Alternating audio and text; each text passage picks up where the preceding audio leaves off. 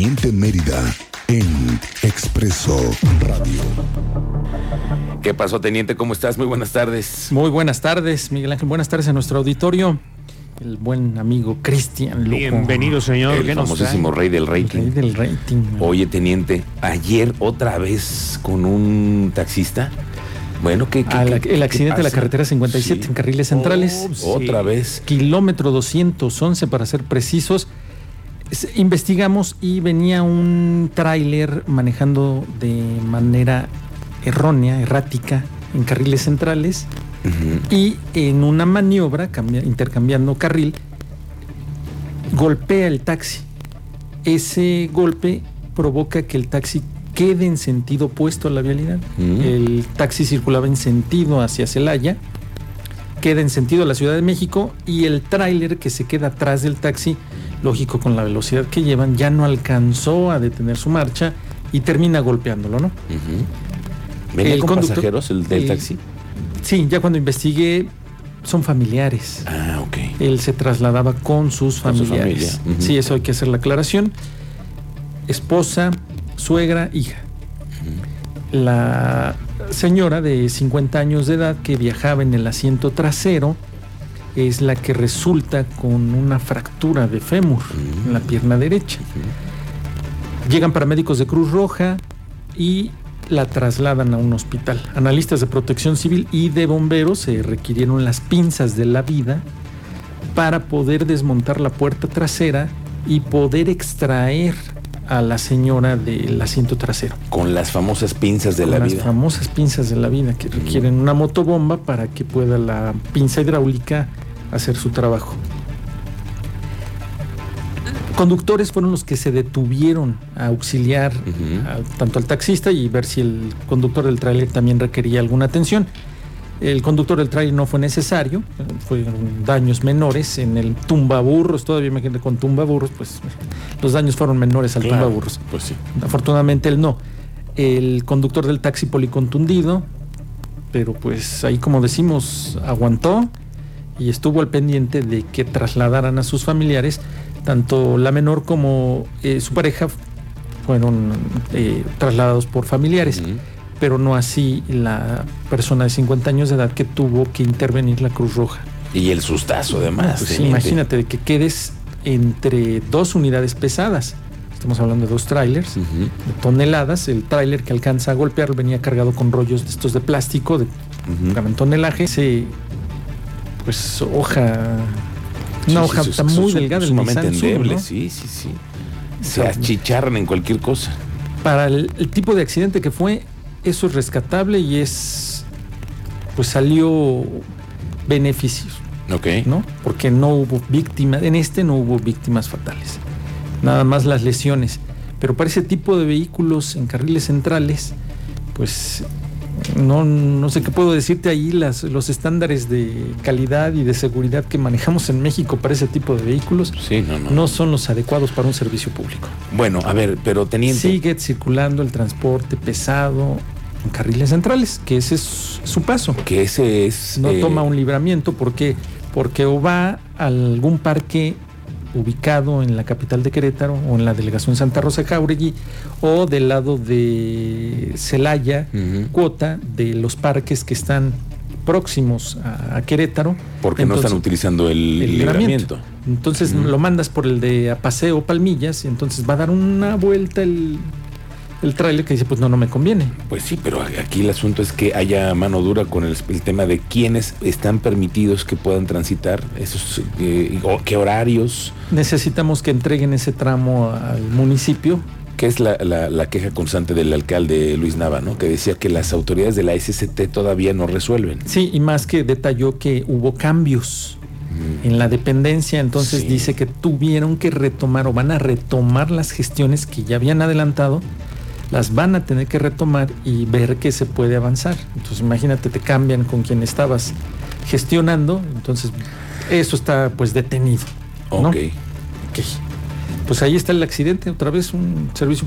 hu- Hubo personal del Instituto Querétaro del Transporte ahí ya tomando conocimiento para lo de la, la aseguradora y todo eso, pero te digo que ya supimos que eran familiares, ¿no? Ok. y pues se les brindó la atención, fueron trasladados al Hospital General la persona lesionada y pues ahí las no hay mayores consecuencias hasta el momento, ¿no? Por el momento. Por el momento. Y lo, lo, que se anuncia es en la zona metropolitana modificar o ajustar el alcoholímetro. Ah, eso. Oye, a Sí, ver, sí, sí, con no, el con el tema del fin de semana que se dio este accidente fatal, ¿no? Eh, las autoridades están buscando que modificar. Modificar horarios del alcoholímetro. Ok. Con ello, ellos buscan evitar este tipo de accidente.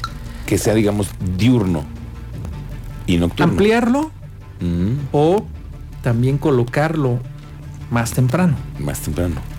O ampliar el horario, pues ya sabes, lo, lo decíamos en la temporada de Sembrina. Sí, las amanecidos. 4 o 5 de la mañana todavía, iba, y todavía ibas a tener dispositivos. Ahora están analizando qué horarios y en qué zonas en específico se debe mantener este tipo de dispositivos.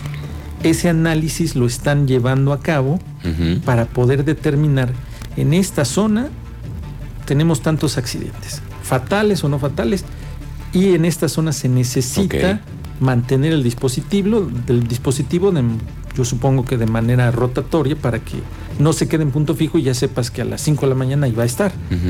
Eso es parte de la estrategia, ¿no? Que no, al final tú no sepas eh, ¿Dónde para está? evitar dónde está colocado. Claro. Pero al final siempre hemos monitoreado redes sociales y existen infinidad de, grupos, de WhatsApp sí, que avisan dónde. Exactamente. Y no entienden. Y tú los ves y son las listas de WhatsApp que más miembros tiene. O sea, están llenas esas salas de WhatsApp donde se dan aviso de los retenes y de los dispositivos de alcoholímetro, Exacto. aunque usted no lo crea. Y si usted está en uno de esos, pues está haciendo mal, ¿no? Porque está siendo partícipe de Sí, de andar avisando de esto. estar avisando. Que no, en primero usted no debería de tomar el volante si ya consumió bebidas. Exacto, sí, sí, sí. Unas la agüitas frescas a nadie le hace daño, pero tomar el volante ya estamos hablando de una responsabilidad, Exacto. ¿no? Entonces, ¿y esta determinación cuándo la van a tener? están en eso, pues refirieron que los análisis eh, los están haciendo donde se han presentado mayores accidentes, modificando los horarios, puntos de alcoholimetría para evitar este tipo de accidentes. No se dio ya el resultado de estos análisis que están haciendo y que empiecen ellos a implementar estos dispositivos. Los vamos a aplicar de tal horario a tal horario, se amplía o, o se modifica, se van a colocar desde tal horario. Están en eso todavía, se está trabajando todavía. Y sabes que también huele a que ya pronto vienen las fotomultas, teniente. Como que sospechamos que con estos cambios, ahora con las placas nuevas, estos nuevos l- arcos de Arcos seguridad, lectores. los arcos lectores, pues van a tener mucho más control de lo que, de quiénes pasan y que a quién se le pasa la mano con el acelerador, ¿eh? Yo lo veo complicado. Tú lo ves. Yo lo veo complicado la- aplicación aplicación de de- fotomultas. Ah. Yo las veo complicadas. Ok.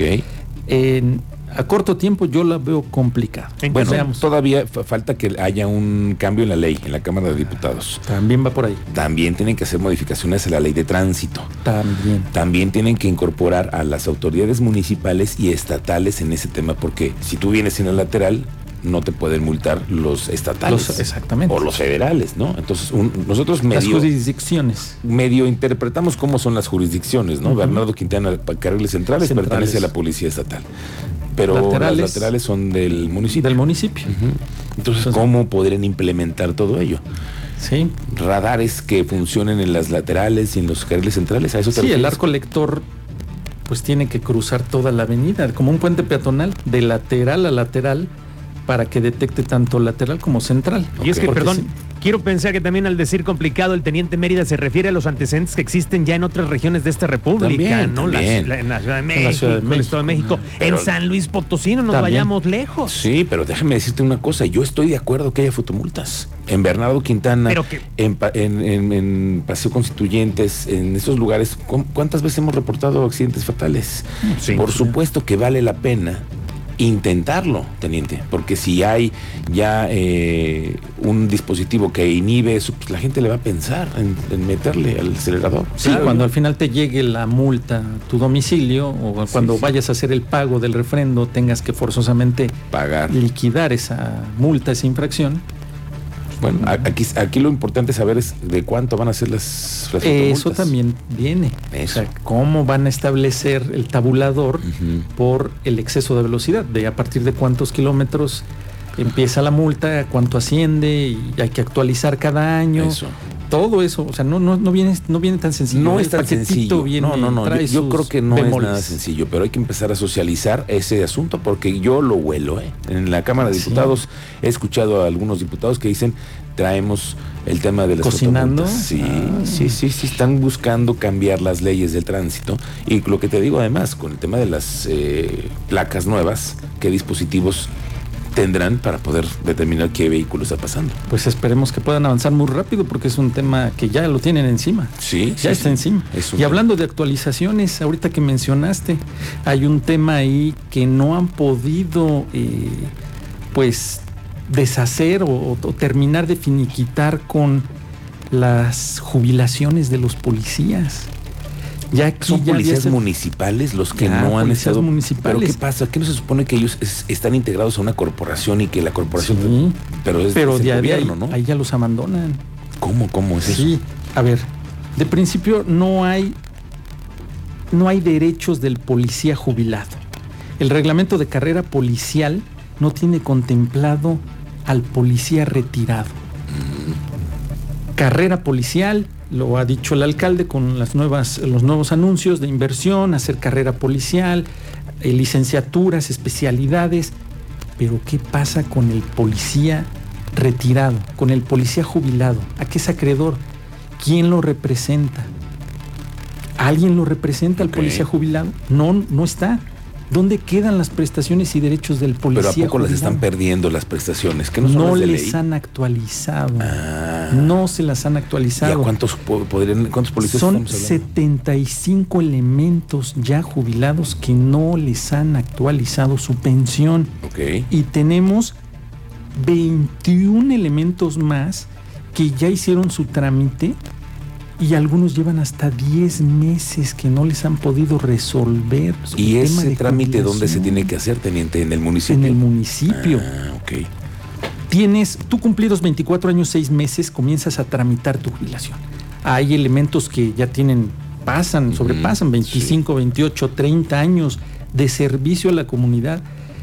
Yo conozco elementos que ya están en ese proceso y son elementos que hasta han recibido impactos de arma de fuego, ¿eh? En Sí, sí, que se han jugado la vida. jugado la vida por la ciudadanía. Y hoy en día no le respetas derechos. Porque ya están jubilados, pensionados, ya nadie los, nadie los está... ¿A qué tienen derecho? A nada, a nada. Ya ha habido acercamientos, ya se han acercado con recursos humanos, con están buscando finanzas, con el mismo alcalde, pero no les dan respuesta y están tratando de hacer algún convenio ahí, pero ¿qué crees qué tipo de convenios les están dando? Son capítulos que les voy a tener aquí, les, les estoy dando seguimiento a profundidad para que usted conozca qué estamos haciendo con nuestros policías jubilados. Esos, esos elementos que dieron muchos años Pe- el servicio 25 a la años ciudadanía. a- que nos dieron servicio y sabes qué identifiqué que esos elementos de los que están en esta en, en este supuesto.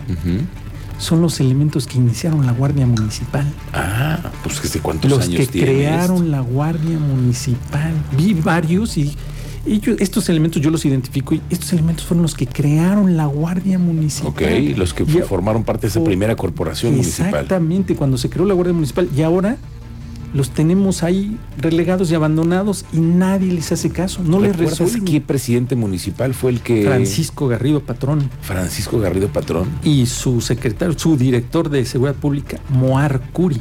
Edgar Moar Curi. Edgar Moar Curi. Claro, los recuerdo perfectamente. Esos son los que crearon la Guardia Municipal. Y esos elementos Hoy están hoy están jubilados Mira. y ve cómo los están tratando. Son, en, en el ambiente policial, esos elementos son los de la antigua guardia. Sí, los de la vieja guardia. Los de la vieja Sí, guardia, sí, los sí. que Algunos los ubicamos perfectamente. Toda la vida eh, patrullando las calles de Querétaro y han visto Los cómo ha crecido. sectores, teniente. Sectores, Los famosos sectores. Esa es parte de lo que les estoy trayendo porque tiene un seguimiento, ya hay acercamientos, yo ya tengo en mi poder documentación de los convenios que han intentado hacer con ellos, a tal grado que hasta en una ya les quisieron ofrecer, les volvieron a ofrecer trabajo y dicen, espérame, yo ya trabajé, Yo ya me cumplí, jubilé. ¿cómo voy a hacerlo? Otra vez me quieres contratar y con horarios de 12 por 12 y 24 por 24. Mm, hay que darle seguimiento, teniente. Estoy en eso. Muy bien. Se los estoy trabajando. En redes sociales, ¿en dónde te encontramos? Como? Mérida 7776,